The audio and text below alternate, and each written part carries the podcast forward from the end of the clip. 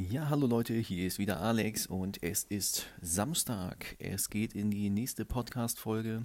Und wenn ihr euch jetzt wundert, warum ich auch am Wochenende podcaste, dann erinnere ich euch daran, dieser Podcast heißt Audio Mind Daily.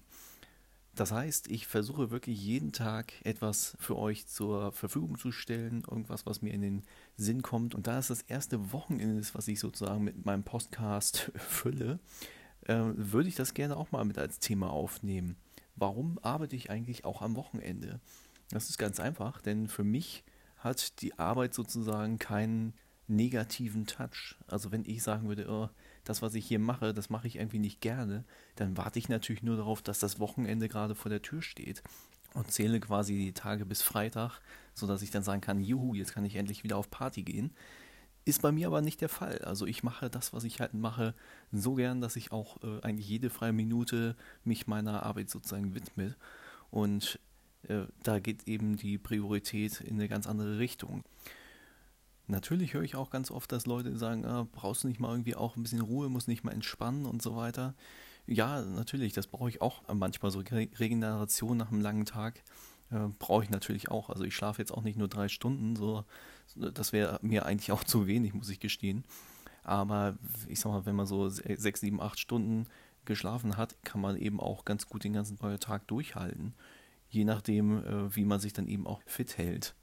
Von daher, auch wenn ich diesen Spruch, du bist selbstständig, das heißt selbst und ständig, wenn ich diesen Spruch überhaupt nicht mag, weil er irgendwie total besserwisserisch klingt in meinen Ohren, ist da doch was dran. Also äh, wenn ich nur 40 Stunden die Woche arbeiten wollte, dann müsste ich eben angestellt sein. Und ich habe jetzt noch gar nicht mal ausgerechnet, wie viele Stunden sozusagen da zusammenkommen. Das ist mir aber auch nicht wichtig. Wichtig ist eben, dass die Ergebnisse nachher stimmen. Früher hatte ich zum Beispiel auch noch irgendwie so Tage, wo ich wirklich mal am Wochenende den ganzen Tag nur auf dem Sofa gelegen und Fernsehen geguckt habe. Das hat sich eigentlich so auf null dezimiert. Das mache ich schon sehr, sehr lange nicht mehr. Also das äh, ist für mich einfach eine verschwendete Lebenszeit. Also nichtsdestotrotz, ich will hier keinem vorschreiben, was er zu tun hat, was er zu lassen hat. Wenn du Bock hast, irgendwie mal ins Kino zu gehen oder sonst wie, äh, dann mach es doch einfach. Also du brauchst dich von niemandem rechtfertigen.